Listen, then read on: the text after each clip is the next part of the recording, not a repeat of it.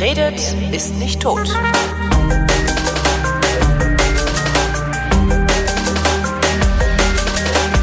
Willkommen zum Geschichtsunterricht Spezial. Das ist eine Sendung in mehreren Teilen und zwar zum neuen Buch von Matthias von Hellfeld. Das Buch heißt Von Anfang an Europa. Hier ist Teil 4. Er heißt Einheit und Vielfalt und Matthias von Hellfeld heißt Matthias von Hellfeld. Ja, ja, das ist so, das ist so.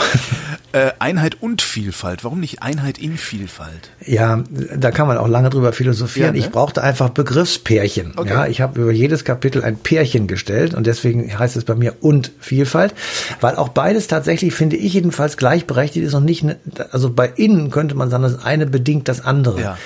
Äh, Bei und sind beide gleichberechtigt und das ist bei mir auch so. Also mein Gedanke ist tatsächlich so, dass wir sagen, wir sind eine Einheit, aber gleichzeitig auch vielfältig, kulturell zumindestens und sprachlich und traditionell und äh, von der Küche her, von den Getränken her zum Beispiel. Das sind alles sehr vielfältige Dinge in Europa und die müssen wir auch unbedingt erhalten. Nee, ich finde ja, dass äh, ganz Europa nur noch die deutsche Küche. Nee, da würde ich dann eben doch auch auswandern. Das kommt für mich nicht in Frage sozusagen. Ähm, Also insofern finde ich, das ist das Pärchen schon ganz gut.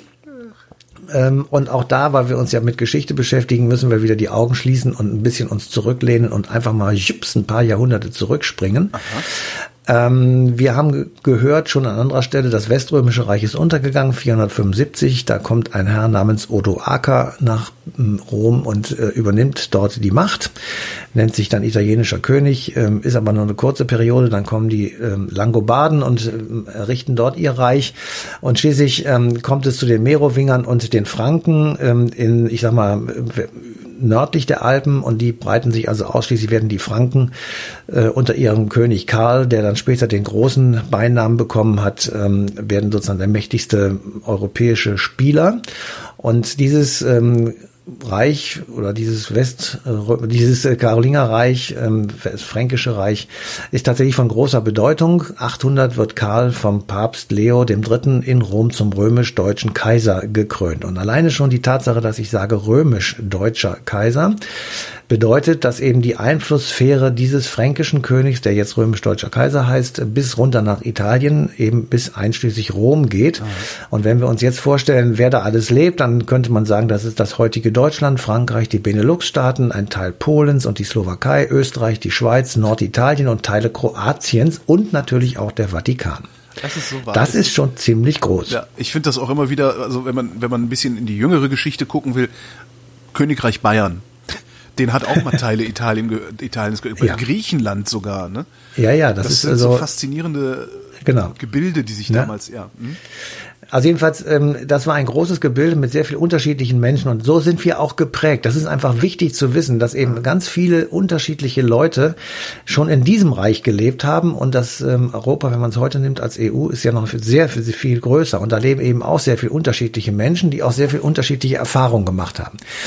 Gemeinsam hatte Karl mit den damaligen Intellektuellen eine Idee, die, da nannte, die sich dann nannte Translatio Imperii. Wir haben schon von der Restauratio Imperii ge- gehört, also unter Kaiser Justinian, der gesagt hat, ich will das Weströmische Reich wiederherstellen, weil es ja untergegangen ist. Und daraus sozusagen entwickelt sich weiter irgendwann die Idee der Translatio Imperii, weil in der Bibel steht an vielen Stellen oder an manchen Stellen, dass es vier große Reiche geben wird. Und wenn das vierte Reich untergeht, dann ist das Ende der Welt da. Das erste war Babylonier, dann die Perser, dann die Griechen und dann die Römer. So, und wenn man jetzt sagt, wenn das vierte Reich untergeht, dann ist es ja gerade untergegangen, nämlich das römische Reich. Das darf also nicht sein. Insofern muss dieses Reich Translatio, also transportiert, übertragen Ja. werden, und zwar auf die Schultern des fränkischen Königs Karl, Warum ausgerechnet auf den? weil es keinen anderen gab. Ach, okay. Ja, also es gab in äh, Spanien und sonst irgendwo gab es niemanden, der auch nur vergleichsweise, ansatzweise so mächtig war wie er. Deswegen hat der Papst mit dem fränkischen König noch, bevor er gekrönt wurde, sozusagen einen Deal ausgemacht und hat gesagt, pass auf, mein Freund, ich kröne dich zum römisch-deutschen Kaiser. Damit ist der Bibel Genüge getan. Du bist ein mächtiger Mann und ähm, ich bin sozusagen derjenige, der dir den Segen dazu gibt. Und ähm, das passte durchaus ins damalige Weltbild. Die Menschen haben gedacht einfach, dass ähm, der Papst eine wichtige Figur ist. Ähm, es beginnt allmählich das Christentum sich durchzusetzen. Wir haben das ja seit ähm, ein paar Jahrhunderten schon und insofern passte das durchaus ins Bild. So, jetzt hat er also ähm, die politische Idee gehabt der Translatio Imperii. Und wenn das so ist, also wenn das Römische Reich auf ihn übertragen wurde, dann ist es ja irgendwie auch logisch, dass man die alten Schriften sucht, ähm, weil man das muss ja irgendwie dann ähm, ja archiviert werden, würde man heute sagen. Also wir müssen das Wissen aus der Antike retten. Und um das zu tun, hat er also viele Menschen klugen Kopfes um sich versammelt und hat gesagt, jetzt strömt mal aus in die Welt, die ihr kennt und sammelt alles, was ihr von den Griechen und den Römern äh, wisst und transportiert das nach Aachen. Dort wird es feinstens abgeschrieben und überliefert sozusagen. Und deswegen wissen wir sehr viel von der Antike und den Schriften der Griechen, weil eben in, äh, im Fränkischen Reich die berühmte karolingische Renaissance dazu, dafür gesorgt hat, dass eben diese Schriften erhalten blieben durch Abschreiben. Und dieses Abschreiben, das war auch nicht einfach nur Abschreiben, sondern es wurde eine gemeinsame Schrift entwickelt. Also man hatte vorher schon eine Anfangsform äh, dieser dann karolingischen Minuskel genannten Schrift. Die wurde dann ausgebaut und erweitert und verbessert. Und das ist die Grundlage der Schreibschrift von heute. Also wir schreiben immer noch nach der karolingischen Minuskel, die ungefähr 800 äh, nach Christus äh, das Licht der Welt erblickt hat und ähm, dafür gesorgt hat, dass eben eine faszinierende Idee sozusagen, dass die Menschen, die lesen konnten, konnten das lesen. Ja. Sie mussten sich nicht eine neue Schrift angewöhnen oder irgendwie versuchen, die zu. Die Menschen, die schreiben konnten, konnten das alles in dieser Schrift schreiben. Und insofern muss man wirklich sagen, ist die, die gemeinsame Schrift eine gewaltig gute Idee. Jedenfalls für den Bildungsteil dieses Landes.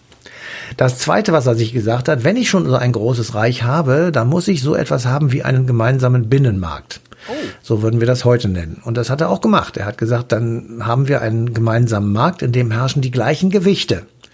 In denen herrschen die gleichen Gemein äh, Maßeinheiten. Ja. Und es herrscht eine gemeinsame Währung. Ja, der erste Euro ist nicht ähm, 1999 vom Bundesfinanzminister namens Eichel ähm, unter die Menge geworfen worden, sondern von Karl dem Großen. Den hätte ich auch erfolgreich verdrängt. Vielen Dank. Der hieß Denar ja. und galt eben äh, überall und hatte einen gemeinsamen Münzfuß. Das ist extrem wichtig. Ja, wenn du sicher sein konntest, dass in diesem einen Stück Denar so und so viel Silber drin ist, dann wusstest du, was der Wert ist. Und das war überall im Reich der gleiche Münzfuß. Da gab es Münzprägen für, die dafür gesorgt haben, dass dieser Anteil immer gleich ist. Da gibt's genaue Vorschriften. Ich äh, kann das jetzt aus dem Kopf nicht sagen, aber ich glaube, aus einem Pfund wurden 240 Schillinge geschlagen und ähm, da war doch eine Prägung drauf und mit denen konntest du halt überall bezahlen. So, wenn du die, wenn die Währung überall gleich ist, dann konnten die Händler überall ihre Waren zu gleichen Konditionen verkaufen und die Rohmaterialien einkaufen. Das heißt, du, du sorgst wie auch in der Europäischen Union durch die gemeinsame Währung und die gemeinsamen Binnenmarkt für einen unglaublichen Wirtschaftsaufschwung. Den hat es tatsächlich da gegeben. Ja? Überraschung. Ne? Ja, Überraschung, genau. Also das ist ein, ein, ein großer Aufschwung gewesen und das hat die Sache sehr, äh, also sehr äh, prosperierend gemacht. Mhm. So, und das letzte schließlich, äh, zu diesem gemeinsamen Binnenmarkt gehört ein Verkehrswegenetz. Und dieses Verkehrswegenetz ähm, musste so sein, dass sowohl das Reich in seinen Ecken miteinander verbunden wurde, als auch die Pfalzen. Pfalzen sind ähm, Burgen, große Bauernhöfe, irgendwelche ländlichen Anwesen, in denen regiert werden konnte. Denn Karl hatte keine Hauptstadt. Karl der Große hatte auf eine Hauptstadt verzichtet und hat gesagt, nein, ich regiere lieber vor Ort. Und diese Pfalzen, von denen gab es über 400 in diesem Reich, waren so gelegen, dass man von einer Pfalz zur anderen in einer Tagesreise äh, reisen konnte. Wie oft das heißt, hat er denn die einzelnen Falzen besucht? Gibt's darüber Andauernd. Der war, der saß nur auf dem Pferd. Okay. So, so lange bis in die Gicht zwang das aufzuhören, aber dann ist er in die warme Quelle nach Aachen gegangen. Ähm, also äh, das war tatsächlich so. Die hatten dann vorgesorgt, dass in jeder Pfalz gab es einen Pfalzgrafen, den berühmten Pfalzgrafen, und äh, der äh, hatte bestimmte Rechte stellvertretend für den König. Und dort wurde Recht gesprochen, dort wurden Empfänge gegeben, dort wurden Gottesdienste abgehalten, dort konnte man einfach auch nur ausruhen, dort wurden ausländische Gäste empfangen, ähm, dort wurden so kleine Reichstage abgehalten mit den örtlichen Größen. Und ähm, so wurde das Land regiert und als Karl gestorben war, 814 im Januar, und die Nachfolgekämpfe letzten Endes dazu führten, dass sich zwei Reiche abgebildet haben, nämlich der Osten, wo heute ungefähr Deutschland ist, und der Westen, wo heute Frankreich ist, sind die im Westen auf die alte römische Tradition zurückgegangen und haben gesagt, nein, wir regieren unser Land von Paris aus, genauer gesagt von der Ile de la Cité. Dort haben die römischen Verwalter schon vor Christus äh, gehockt, bei der, nach der Eroberung Galliens durch Caesar. Und Im Oströmischen Reich haben sie gesagt, nee, also wir behalten das alte System bei, ähm, wir haben so viel zu tun und wir müssen immer nach Rom den Päpsten irgendwie auf die Nuss hauen oder einen neuen Rhein äh, auf den Thron heben. Wir machen das nicht, wir äh, organisieren uns wieder wie vorher auch dezentral und deswegen gibt es im Deutschen Reich bis 1871 keine Hauptstadt sondern diese ganzen vielen kleinen Fürstentümer, die sich um die Pfalzen drumherum gebildet haben, oder? Zum Beispiel, oder die eben einfach, na, die haben sich nicht um die Pfalzen herum gebildet, aber die ähm, jedenfalls äh, hatte sich tatsächlich so eine Art föderale Struktur daraus entwickelt, die dann eben letztendlich dazu geführt hat, dass wir heute Bundesländer haben, die sehr starken Einfluss haben mit Ministerpräsidenten, die eben ab und zu nach Berlin reiten und sich dort aufführen wie irgendwelche mittelalterlichen Fürsten, die um ihre Rechte kämpfen. Ja. So, also, ähm, der hatte, also Karl hatte die Einheit hergestellt mit gleichen Gesetzen, mit gleichen, äh, mit einer gleichen Währung. Er hat den Handel offen gemacht. Er hatte völlig freien, offenen Markt mit ganz wenigen Ausnahmen. Die wurden natürlich auch immer umgangen. Es durften keine Sklaven, gehand Sklaven gehandelt werden und es durften keine Waffen verkauft werden an mögliche Feinde. Aha. Ja, also das waren so die einzigen oder die größeren Einschränkungen. Ansonsten gab es eben im Grunde genommen ähm, relativ wenig Einschränkungen und was er eben wirklich, äh, also ich sag mal vorbildlich gemacht hat und deswegen Einheit und Vielfalt. Er hat zwar das, ein, wir würden heute sagen, ein Bundesrecht oder ein europäisches Recht eingesetzt. Ja, das wurden, die wurden in den Kapitularien verkündet. Da gab es tatsächlich große Pandekten, also große Schriftsaufkommen. Die mussten noch verlesen werden und wenn sie verlesen worden waren, dann waren sie gültig, weil natürlich nicht alle lesen und schreiben konnten in seinem Reich. Er übrigens selber auch nur sehr mangelhaft. Veröffentlicht im Bundesanzeiger. Ja. Ja, genau. Er veröffentlicht im mündlichen Bundesanzeiger, genau. Gleichzeitig aber galten auch die Stammesrechte. Ja, also es waren ja in diesem Fränkischen Reich sehr viele Stämme dann ähm, eingeordnet. Burgunder, ähm, ähm äh, jetzt wollte ich gerade sagen, ähm, Sachsen, so jetzt habe ich es, äh, also zum Beispiel Sachsen oder eben Franken und Merowinger und so weiter, also die ganzen alten Stämme und deren Gesetze galten dann weiter, wenn sie nicht dem Bundesrecht sozusagen entgegenstanden. Ja. Genau wie heute, ja.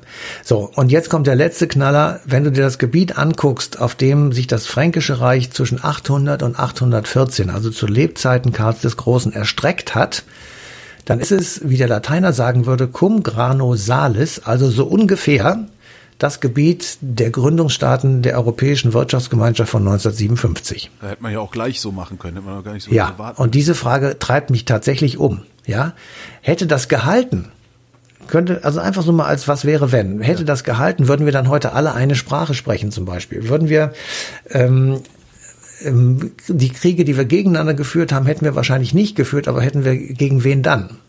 Ähm, würden wir heute uns überhaupt die Frage stellen, ob man so eine Einheit haben will oder nicht? Wahrscheinlich alles nicht. Ja, ähm, aber es war nicht so, sondern die Teile, die sich aus diesem alten fränkischen Reich herauskristallisiert haben, ähm, also heute würde ich mal sagen, also kannst du wirklich sagen, die Benelux-Staaten, Deutschland, Frankreich, das ist sowieso klar, natürlich Italien, aber auch Österreich, heute noch die Schweiz dazu und eben ähm, ich sag mal, Böhmen und Mähren, also Tschechische Republik, die Slowakei, Teile von Polen und eben Kroatien. Welche die haben natürlich, Sprache würden wir sprechen, frage ich mich die ganze Zeit. Äh, wir würden, also wir würden vermutlich ähm, Theodeska, also das ist tatsächlich eine deutsche äh, Geschichte gewesen, wobei auch da ist es fraglich, weil du musst immer im Grunde in dem Moment, wo das Einheitsreich aufhört, ja. mit dem Tod Karls des Großen, überträgt sich die Einheit dieses Reiches an seinen Sohn Ludwig den Frommen. Mhm. Der, wie der Name schon sagt, ist eher fromm als politisch. Ja hat aber ganz viele missratene Kinder. Und diese Kinder, also die Enkel von Karl, prügeln sich wie die Kesselflicker und teilen das Reich auf. Das hat etwas mit dem fränkischen Erbrecht zu tun, weil einfach jeder was kriegen soll. Ähm, und sie können sich halt nicht einigen. Und man merkt ganz schnell, in dem Moment, wo die sich auseinander dividieren, beginnen auch andere Sprach, ähm, ich sag mal, Logiken zu greifen. Und die berühmten Straßburger Eide von 842, die in Straßburg, wie der Name schon sagt, stattfinden, in dem sich zwei der Enkel von äh, Karl dem Großen gegen den Dritten verbünden, werden in zwei unterschiedlichen Sprachen gehalten und vorgelesen, weil die Soldaten des einen die Soldaten des anderen nicht mehr verstehen. Wow. Und daraus entwickelt sich tatsächlich das Deutsche, die Lingua Tedesca, Und auf der anderen Seite das Französische, das war so ein bisschen Vox Populi Latein, also so ein Lingua Romana nannte man das, also so ein bisschen lateinisch ähm, für für einfache sozusagen war das am Anfang. Das ist mal jetzt die, nicht also, die Französen, Franzosen, Nein, nein, Bauernlatein das ist- sprechen. Ihr sprecht Bauernlatein. Nein, gar nicht, sondern das ist eine, äh, nein, nein, das, im, das Hochlatein war da wirklich was anderes und in, insofern ist das tatsächlich richtig. Also, ähm, wir haben auf der einen Seite jetzt äh, festgestellt, wir, haben in, äh, ich sag mal im heutigen Frankreich den Zentralismus, alles geht nach Paris, der Rest ist nix. Und wir haben in Deutschland den Föderalismus, alles geht in die Bundesländer und der Rest ist auch nix. Und wir haben manchmal in, in Deutschland das Gefühl, sozusagen das Große oder das Ganze ist nicht so mächtig wie die Teile. Und es gab tatsächlich Zeiten, da haben die Teile das Ganze regiert. Ja, da musste der Kaiser bei den Fürsten rumbetteln und sagen, könnt ihr mir ein paar Soldaten geben, damit ich gegen irgendeinen türkischen Gegner oder sonst wen antreten kann. Das war in Frankreich tatsächlich völlig anders und das ist bis heute so. Ja, das ist tatsächlich eine Grundstruktur, die eben Europa prägt, weil diese beiden in der Mitte eben so unterschiedlich sind und man in Europa tatsächlich versucht, eine Mixtur herzustellen. Also einerseits zentralistisch und andererseits aber auch sehr stark föderalistisch, weil man gemerkt hat, dass man, wenn man Europa über einen Kamm schert, wird man auf jeden Fall ähm, scheitern. Ja. Wir müssen die Regionen, wir müssen die Sprachen und die Kulturen hochhalten, wir müssen den Leuten ihre Zeitung lassen und ihre Fernsehsender und so weiter. Das äh, darf man alles nicht zerstören, weil man ansonsten Identitäten zerstört. So, und ähm, wir haben ja weil wir uns ja die ganze Zeit mit nichts anderem als der europäischen Geschichte beschäftigen, wissen wir, dass es halt sehr viele Kriege gegeben hat, dass wir uns hier äh, phasenweise wirklich nicht gut verstanden haben und ähm, um einen Ausweg aus dieser auch schon von den Zeitgenossen als misslichen Lage empfundenen Situation herauszubefreien, gab es immer schon Ideen, wie man eigentlich Europa einigen könnte. Also einen großen gemeinsamen Staat daraus zu machen. Und ich habe mal ähm, sozusagen als, als Fundus oder als äh, Gründungsmythos der Europäischen Union so ein paar herausgepickt. 1632 geht das los und zwar am Hof des französischen Königs Heinrich IV. gibt es einen Herzog von Sully. Und dieser Herzog von Sully ähm, schreibt vermutlich im Auftrag seines Königs ähm, eine, ich sag mal, eine Verfassung in Anführungsstrichen für eine Republik Europa. In dieser Republik Europa gibt es Handels- und Zollfreiheit. Es gibt die drei gleichberechtigten Religionen. Also 1632 ist während des Dreißigjährigen Krieges, in dem es unter anderem darum ging, ob man die Protestanten und die Katholiken und die Calvinisten gleich behandeln könnte, ob es drei christliche Konfessionen geben könnte. Und diese drei äh, gleichberechtigten christlichen Konfessionen sollen also in dieser Republik Europa nach dem Herzog von Sully existieren. Es soll ein militärisches Gleichgewicht hergestellt werden, dadurch, dass man ein gemeinsames Heer und eine gemeinsame Flotte unterhält. Also keiner hat eine eigene stehende Heeresmacht, auch in Friedenszeiten, sodass er sozusagen sofort losschlagen kann. Sie haben aber gemeinsam eine Verteidigungsmöglichkeit eben gegen Feinde von ich sag mal, irgendwo anders, egal jetzt wer es ist. Die Regierung, und das finde ich auch sehr witzig, die sollte an verschiedenen Orten stattfinden. Also mal hier, mal dort. Brüssel, Straßburg. In Brüssel, Straßburg oder eben das alte Pfalzprinzip. Also das wissen, werden die sicherlich auch sich überlegt haben. Ähm, Das Ganze scheiterte, weil dummerweise in, dieser ganzen Struktur fehlte Habsburg, das berühmte und große und mächtige Habsburgische Reich. Und daraus ähm, leiten dann die Historiker ab, dass das im Grunde genommen eine anti-habsburgische Schrift gewesen ist im Auftrage des französischen Königs, der sowieso nichts anderes im Kopf hatte, als eben die Habsburger zu schwächen. Gleichwohl, während der amerikanischen äh, Unabhängigkeitskriege, also ähm, ein paar Jahrhunderte, hätte ich beinahe gesagt, ein paar Jahre später, kommen die auf diese Idee wieder zurück und schreiben ihren europäischen Freunden, also Washington zum Beispiel an Lafayette, der, ähm, der als französischer General ähm, den aufständischen amerikanischen Unabhängigkeitskämpfern geholfen hat. Warum macht ihr das nicht so, wie es damals der Herzog ähm, von Sully gemacht hat oder vorgeschlagen hat äh, bei Heinrich IV.? Dann zitieren die das. Macht doch auch eine Republik Europa. Wir haben das jetzt auch gemacht. Das funktioniert. Macht ihr das mal. Ja. Das heißt, diese Idee sozusagen, dass man das zu einer Republik machen kann, die geistert nicht nur bei den Römern herum, wie wir das ganz am Anfang gesagt haben, sondern eben auch bei unserem Freund Sully. 1693, ein paar Jahre später, ähm, mittlerweile ist ja ähm, in Amerika, die britischen Kolonien sind da am Start und ähm, bevölkern weite Teile des Nordens. Einer von ihnen ist William Penn. Ja, und William Penn gründet den nach ihm benannten Bundesstaat Pennsylvania im Jahre 1681. Ja. Und in Pennsylvania, der, der William Penn war ein total religiöser, ähm, ja, kann man schon fast sagen, Fanatiker. Jedenfalls wollte er unbedingt ähm, dass Frieden herrscht und dass man sozusagen nach christlichem Gebote lebt. Und er schreibt ähm, eine Schrift 1693 über den Frieden für Europa. Und Frieden für Europa, ähm, immer im Eingedenk, wir hatten gerade den 30-jährigen Krieg. Wir, haben, wir erleben gerade, äh, dass nach diesem 30-jährigen Krieg Frankreich im Süden Deutschlands wütet und ähm, wirklich viel Unheil anrichtet. Man, man sieht also sozusagen, dass es tatsächlich ähm, kriegerische Potenziale in Europa gibt, obwohl es gerade einen westfälischen Frieden gegeben hat. Mhm. Und um diesen herzustellen, schlägt er einen Staatenbund mit allen europäischen Ländern vor, mit allen, auch den ganz Kleinen.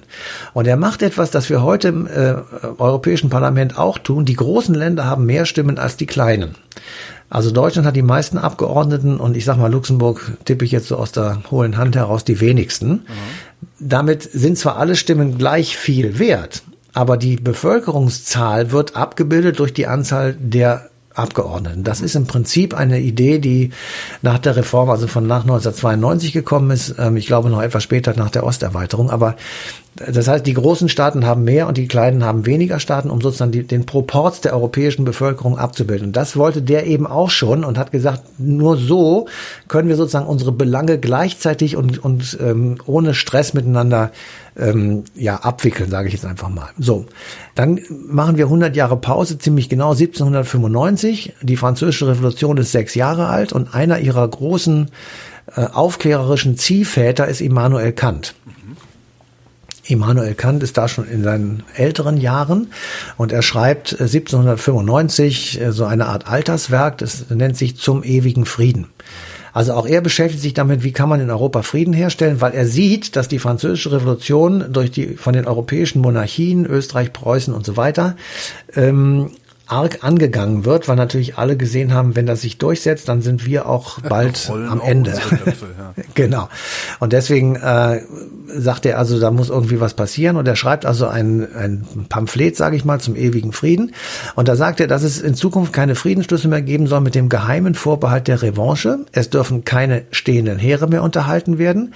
Man darf keine Staatsschulden zu Rüstungszwecken aufnehmen ah. und man muss die Einmischung in die inneren Angelegenheiten, Angelegenheiten eines anderen Staates unterlassen. Ja.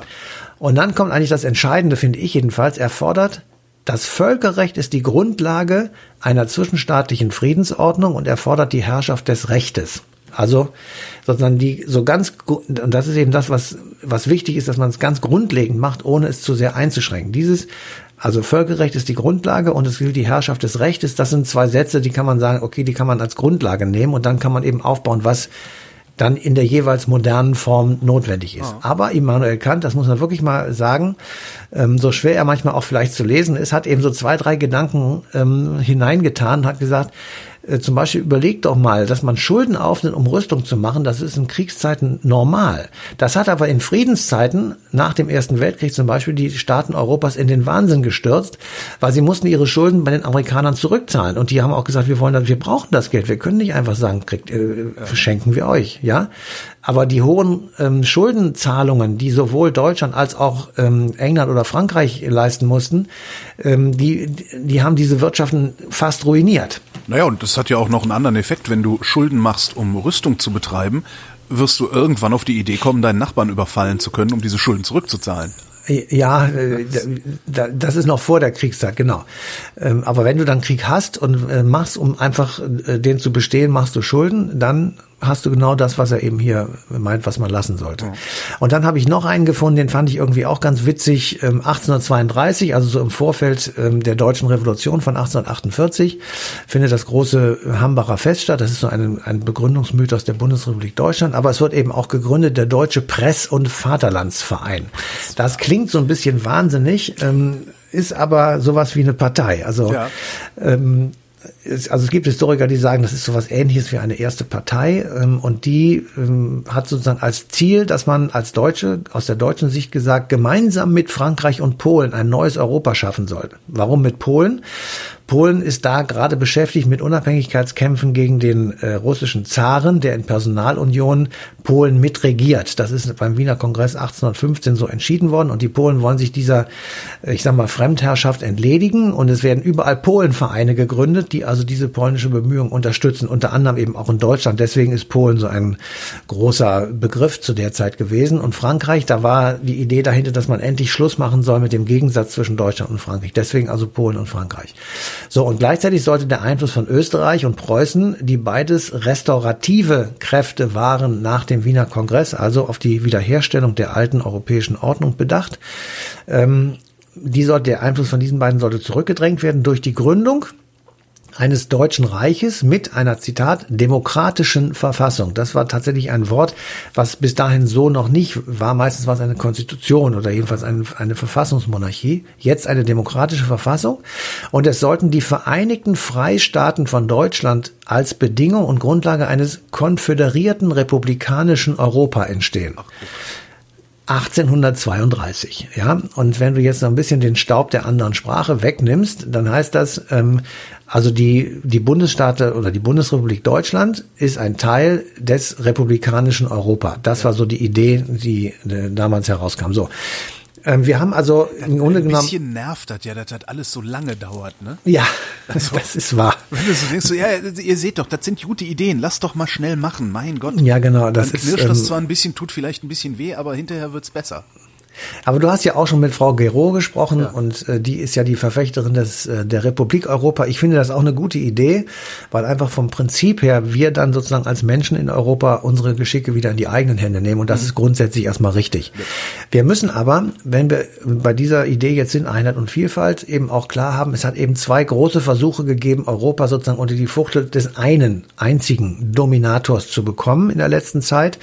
Und das eine ist die Trikolore gewesen, das andere ist das Hakenkreuz. Ich will das jetzt nur ganz kurz machen. Ja. Ähm, Napoleon hat Europa ähm, besetzt im Grunde genommen, hat Staaten gegründet und verschoben und Konföderierte gegründet ähm, äh, und ähm, Protektoratsstaaten gegründet, wie es ihm gerade gefiel und hat letztendlich zum Ziel, diesen europäischen Kontinent äh, unter dem Wohlsein der französischen Revolution und ihrer Ideen sozusagen zu beherrschen. Manche sagen auch ihn zu vereinen, das glaube ich ehrlich gesagt nicht, aber jedenfalls zu beherrschen. So, und das, das hat er zunächst, ja? War das unter Napoleon eigentlich ein Rechtsstaat?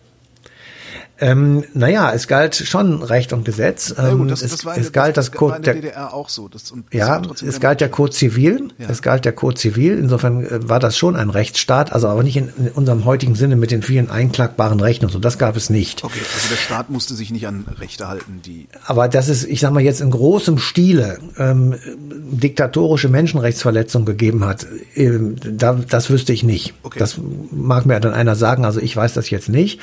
Was es aber gegeben hat, war die, die unzweifelhafte Vorstellung Napoleons, dass wenn es nicht funktioniert, dass er dann mit militärischen Mitteln irgendwas macht.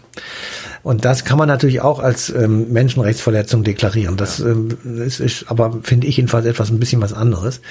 Ähm, und das Ganze ist eigentlich nur gescheitert, ähm, weil er irgendwann nicht mehr als Befreier von absolutistischen Monarchien von den Menschen zum Teil auch bejubelt wurde, also vor allem auch in Deutschland, sondern weil er dann auf einmal als Besatzer empfunden wurde. Und dieses, äh, dieser Status des Besatzers, der kam daher, dass er, ähm, ich glaube, 1806 verkündet hat, eine Kontinentalsperre gegen England, weil er sagt, der letzte Konkurrent äh, ist England und den mache ich fertig ähm, mit einer Sperre. Das heißt, kein Schiff darf von und nach England und das heißt, wir müssen, wie heute unmöglich, 14.000 Kilometer Außengrenze sichern. So, und das ging nicht nur mit ähm, französischen Soldaten, ja. Sondern eben auch mit Einheimischen. So, und dann sage ich jetzt einfach mal, irgendwo an der Nordseeküste mussten dann irgendwelche Friesen Schmiere stehen für Napoleon. Und dann haben die natürlich gesagt, die Friesen, das geht mir jetzt auf den Sack und da habe ich keinen Bock mehr drauf. Und dann irgendwann rumorte es. Zumal der Schwarzhandel entstand und Napoleon das auch nicht so richtig dicht kriegte, diese Löcher. Also das war schon ein relativ kompliziertes Unterfangen, kann man sich ja vorstellen, weil einfach die Küsten viel zu lang und viel zu, was kann man, das, das hat ja was, das hat ja auch wirklich was Amüsantes, ne? genauso wie die ja. Meldung, die diese Woche dann irgendwie durch die Berliner Zeitung flog, ähm, dass die Park Also ne, die eigentlich dafür sorgen sollen, dass Ordnung in den, in den Berliner Parks herrscht, äh, selber mit Drogenhandel angefangen haben. ja. Jeder macht die Kontinentalsperre so groß, wie er kann. Genau. Und äh, das Ganze ist äh, die, also die die historische Kontinentalsperre ist gescheitert 1812, ne 1810, Entschuldigung als ähm, der russische Zar gesagt hat, ich habe hier so viel Stress, ich verkaufe nichts mehr, meine Leute verhungern hier bald, ich muss die aufmachen und wieder Handel mit äh, England treiben. So, und das hat den kleinen Mann in Paris total auf die Palme gebracht und hat dann ähm, den berühmten Zug der Grande Armee, die aus 600.000 Soldaten bestanden hat, was für damalige Fans eine absolute Gigantomanie war, die wenigsten waren Franzosen, die meisten waren ähm, Leute, die eben zwangsrekrutiert wurden und das war auch sein Ende. Also er hat dann ähm, in, in Moskau die brennende Stadt vorgefunden. Es gab überhaupt keine Schlacht mit dem mit dem russischen Zaren. Dafür gab es aber sehr viele Partisanen-Hinterhälte, in denen also sein Heer allmählich aufgerieben wurde. Er muss dann zurück ähm, und es kommt dann irgendwann zum Aufruf äh, des preußischen Königs, ähm, der sagt, also wir versuchen jetzt äh, letztes Mal sozusagen alle unsere Kräfte zu bündeln und uns vom Joch der Fremdherrschaft abzuschütteln. Es kommt zur Völkerschlacht bei Leipzig 1813 im Oktober und die verliert Napoleon. Er wird verbannt und kommt nach anderthalb Jahren wieder zurück. Es kommt zur Schlacht von Waterloo die, ähm, wie man jetzt als neueste historische Erkenntnis festgestellt hat, beinahe noch von ihm gewonnen worden wäre. Ähm, aber er verliert sie und wird dann endgültig verbannt ähm, auf eine Pazifikinsel und dort, eine Atlantikinsel und dort ähm, stirbt er 1521, 1821. Ähm, und damit ist auch der Versuch gescheitert, äh, dieses ähm, Europa sozusagen unter seine Fuchtel zu bekommen. Und so schlimm das ist und so wenig man die beiden miteinander vergleichen kann, das will ich hier ausdrücklich sagen, bevor es ähm, ein paar Bemerkungen gibt, hat diesen Versuch hat auch Hitler unternommen. Ja. Nur, dass eben Hitler ein wirklich anderes Konzept dahinter hatte, nämlich ein rassistisches, ein antisemitisches, ein antibolschewistisches und äh, jedenfalls jegliche Freiheits, also alle Freiheiten beraubende Vorstellung, ähm, die eben äh, dazu sorgen sollte, dass alle nicht arischen, in Anführungsstrichen gesagt, Staaten und Völker auf diesem Kontinent degradiert werden äh, zu Hilfswilligen, zu Arbeitsbienen und zu landwirtschaftlichen Produktionsgenossenschaften, die für das große arische Herrenvolk, das in der Mitte des Kontinents äh, zu leben hatte, sozusagen sorgen sollte. Das hatte Napoleon aber gar nicht, ne? Sowas völlig. Nee, das hat er überhaupt nicht. Nein, nein, das, äh, das hat er überhaupt nicht. Das waren reine, das waren auch andere Zeiten. Also, ähm, also vielleicht war er auch einfach klüger als die Nazis. Nein, also das, äh, also Napoleon war erstens mal frei von diesen rassistischen Vorstellungen und von der oben und unten Vorstellung. Ja. Ähm, aber wie sehr Hitler äh, Napoleon äh, toll fand und wie sehr Napoleon Friedrich den Großen toll fand, kann man daran sehen, dass beide an den jeweiligen Sarkophagen waren. Also Hitler hat ja irgendwann Frankreich überfallen lassen und äh, den Krieg auch gewonnen und ist dann im Juli 1940 in aller Herrgottsfrühe für drei, vier Stunden durch Paris gelatscht, dass äh, alles noch dunkel war fast und kein Mensch auf der Straße. Und er war eben am Sarkophag von Napoleon und es gibt eben die Überlieferung, dass er dort nach vorne gebeugt äh, verharrt hat und sozusagen seinem großen Vorbild die Ehre erwiesen hat. Ähm, insofern gibt es da schon gewisse Ähnlichkeiten, aber nur sozusagen in der Idee, dass man diesen Kontinent beherrscht. Auf gar keinen Fall in der Qualität und auf gar keinen Fall in der Ideologie, die dahinter steckt, weil also ähm, das äh, Napoleon von Arbeitslagern, die also äh, sozusagen für französischen Wohlstand zu sorgen hätten, äh, gedacht hätte, davon gibt es überhaupt keine Quelle. Mhm. Äh, es wurden auch nicht missliebige Menschen umgebracht und Juden und Zigeuner und was alles sonst bei Hitler ähm, sozusagen zum Abschluss freigegeben wurde, das gab es bei Napoleon auch nicht. Es gab auch nicht die Blut- und Boden-Ideologie, ähm, dass man also äh, ich sag mal, bestimmte Räume einfach für ein bestimmtes Blut vorbehält, also für arische Bauern und äh, also diesen ganzen Blödsinn, den man gar nicht wiederholen kann.